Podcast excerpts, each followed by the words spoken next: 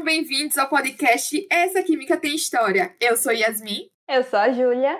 E eu sou o Wilker. Quem diria, né? Chegamos ao nosso quarto episódio.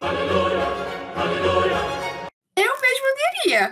Sigo exponencialmente animada para mais de mil episódios.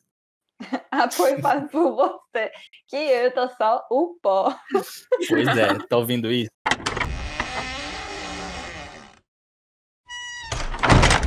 Isso foi a graça indo embora, hein? Mas Ah, enfim, tá, se ainda não pegou nossas dicas sobre o tema de hoje, aqui vai mais uma. Você consegue imaginar o que Freud, o avião presidencial e o Pablo Escobar têm em comum? Ah, Will, aí tu entrega o jogo todinho, né? O Pablo Escobar não dá abertura para pensarmos em outra coisa além de cocaína. Ou se não lembrasse do avião presidencial que passeou por farinha nas Europa, né? Então, para quem não sacou, hoje vamos falar sobre a cocaína. Também conhecida como ouro branco. Esse ouro branco é um pouco diferente do convencional, né? Não é para comer ou beber e sim cheirar. Se bem que teve uma galera muito doidona aí do século passado que comia que nem farinha. Bom, e não é de hoje que o ser humano procura alternativas para aumentar a sensação de prazer e diminuir o desconforto e o sofrimento. Desde a antiguidade que as pessoas fazem uso de maneira indiscriminada de substâncias capazes de modificar o funcionamento do sistema nervoso, induzindo a sensações corporais nunca sentidas e estados psicológicos alterados. E é justamente por isso que o abuso de substâncias psicoativas tem sido alvo de preocupação, devido à sua íntima relação com o aumento da criminalidade, acidentes automotivos, comportamentos antissociais e evasão escolar. Então, falando nisso, né?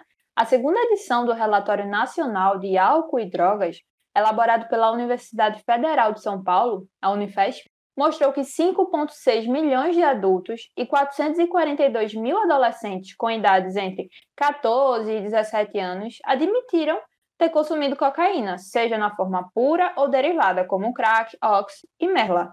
Muito bizarro. E isso é mais que o dobro do número de foliões que foram ao galo da madrugada em 2020. E nesse número aí é só aqui no Brasil, né?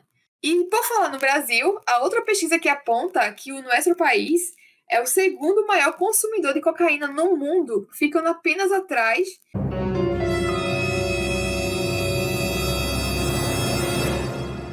Acho que vocês vão acertar, né? Se respondeu Colômbia, errou feio. A resposta é Estados Unidos.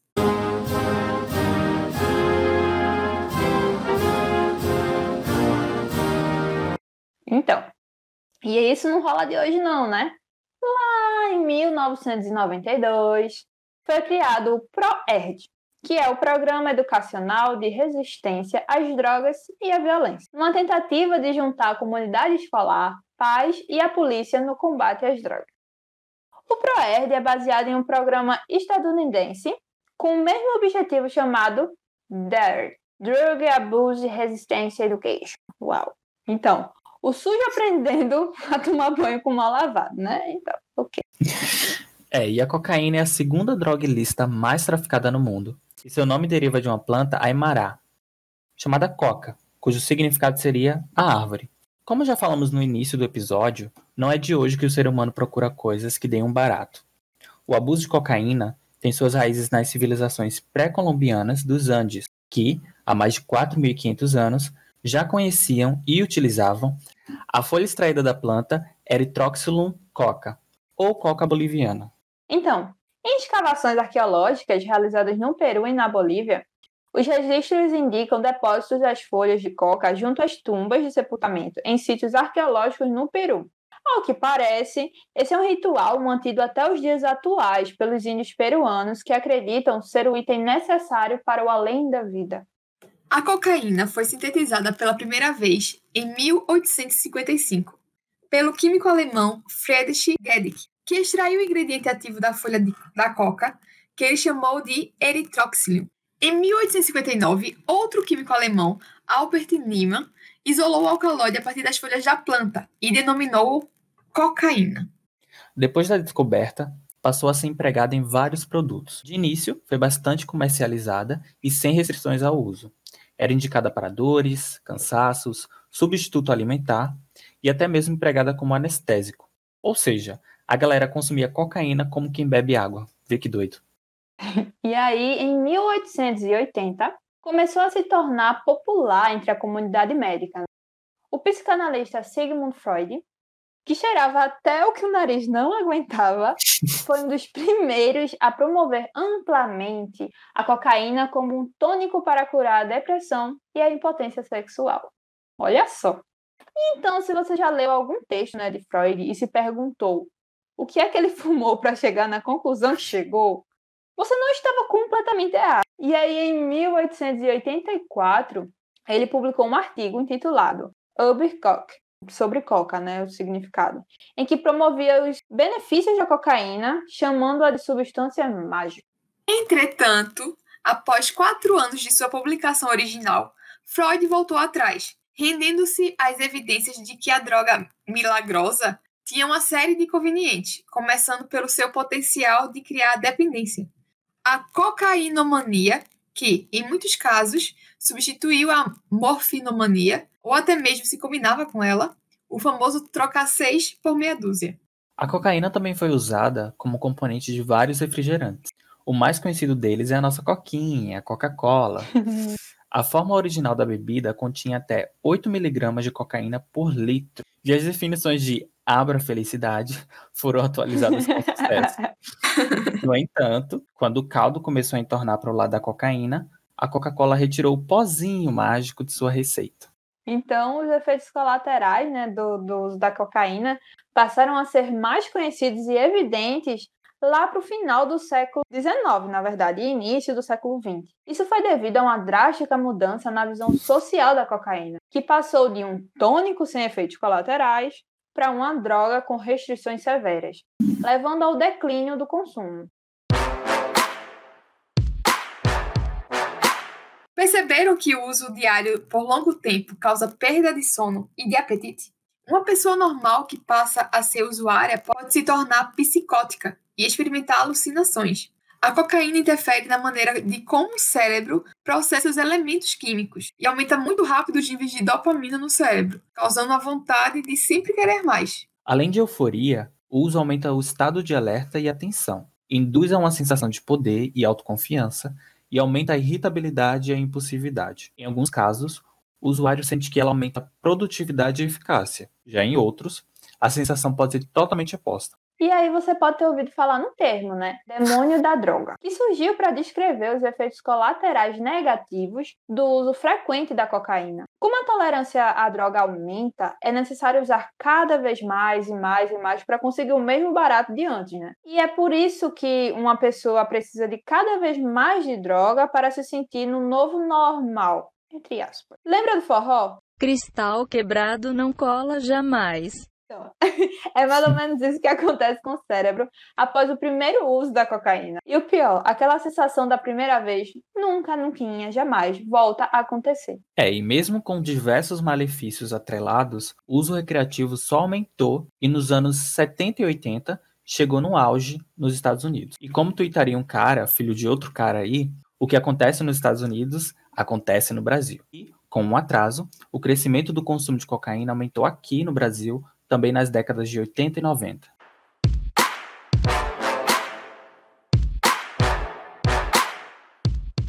Atualmente no Brasil, a lei prevê punições para quem adquirir, guardar, tiver em depósito, transportar ou trouxer consigo substâncias ilícitas. Há uma diferença na punição por porte de droga, que seria para uso pessoal e por tráfico. Nos dois casos, a pessoa responde a um processo penal, mas a punição por, para o porte é muito menos severa. Só que no fundo, no fundo, a gente sabe bem o que de fato determina a punição por aqui, não é mesmo? E aí, a cocaína é uma droga, digamos que polivalente, se apresenta em diversas formas aos seus consumidores, sendo dois deles os mais consumidos, que é, no caso, o pó da cocaína, propriamente dito, e o crack. O cloridrato de cocaína, sob forma de pó, podendo ser aspirado ou dissolvido em água para o consumo endovenoso, já o crack, produto da transformação do cloridrato de cocaína mais o bicarbonato de sódio, ele se torna menos solúvel em água, né? E, e mais volátil quando aquecido. E por isso, ele é fumado em cachimbos. O ox e a merla, duas formas menos comuns,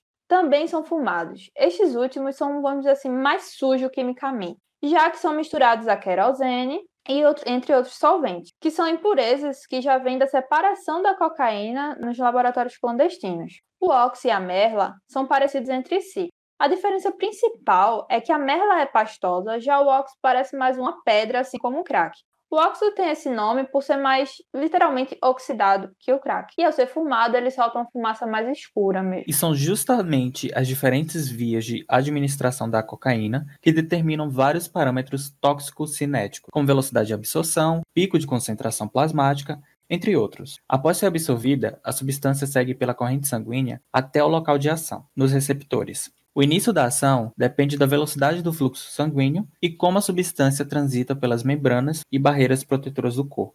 O fluxo sanguíneo no cérebro é mais intenso do que nas outras partes do corpo. Por isso, as substâncias que conseguem ultrapassar a barreira hematocefálica conseguem chegar com mais agilidade no sistema nervoso central. E aí, o modo pelo qual essa substância ultrapassa essa barreira aí que a Yasmin falou depende da sua solubilidade em lipídios, considerando que boa parte das substâncias são lipossolúveis, então por isso elas ultrapassam a barreira hematoencefálica com facilidade.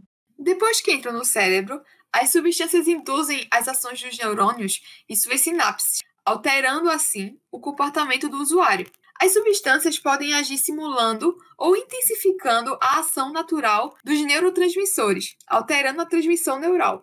A quantidade de cocaína usada determina o efeito. Uma quantidade pequena funciona como estimulante, já uma quantidade maior pode agir como sedativo. Uma quantidade ainda maior pode atuar como veneno e ainda matar. Exatamente. As drogas podem distorcer a percepção do usuário em relação ao que está acontecendo ao seu redor. Como resultado disto, as ações da pessoa podem ser estranhas, irracionais inadequadas e até destrutivas. Isso tudo porque elas conseguem agrupar sensações desejáveis com as não desejáveis. Dessa forma, enquanto proporcionam alívio da dor, a curto prazo, claro, também destrói as habilidades e o estado de alerta, além de confundir os pensamentos. A grande verdade, né, na maioria das vezes, esquecidas pelas pessoas, é que os medicamentos em geral são também drogas usadas para acelerar, diminuir ou mudar alguma função do corpo para tentar fazê-lo trabalhar melhor. Algumas vezes são necessários, mas ainda assim não deixam de ser drogas. A gente esquece disso, né? Incrível. E aí eles atuam como estimulantes ou sedativos. Em uma grande quantidade também pode matar e viciar. Então, se você não utiliza os medicamentos da forma como deveriam ser utilizados, pode sofrer os efeitos colaterais e reações adversas também. É sempre bom pensarmos de forma ampla. A discussão sobre o vício químico e o consumo irresponsável vai muito além das drogas ilícitas, mas isso é uma conversa para quem sabe um futuro episódio, porque o Essa Química Tem História fica por aqui.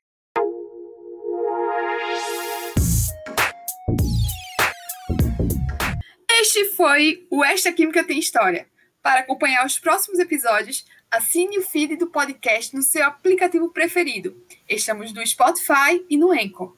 Para entrar em contato, siga a gente nas redes sociais. Nosso arroba é arroba petquímicaufpe. Este episódio teve locução de Júlia Araújo, Yasmin Melo e Wilker Tavares.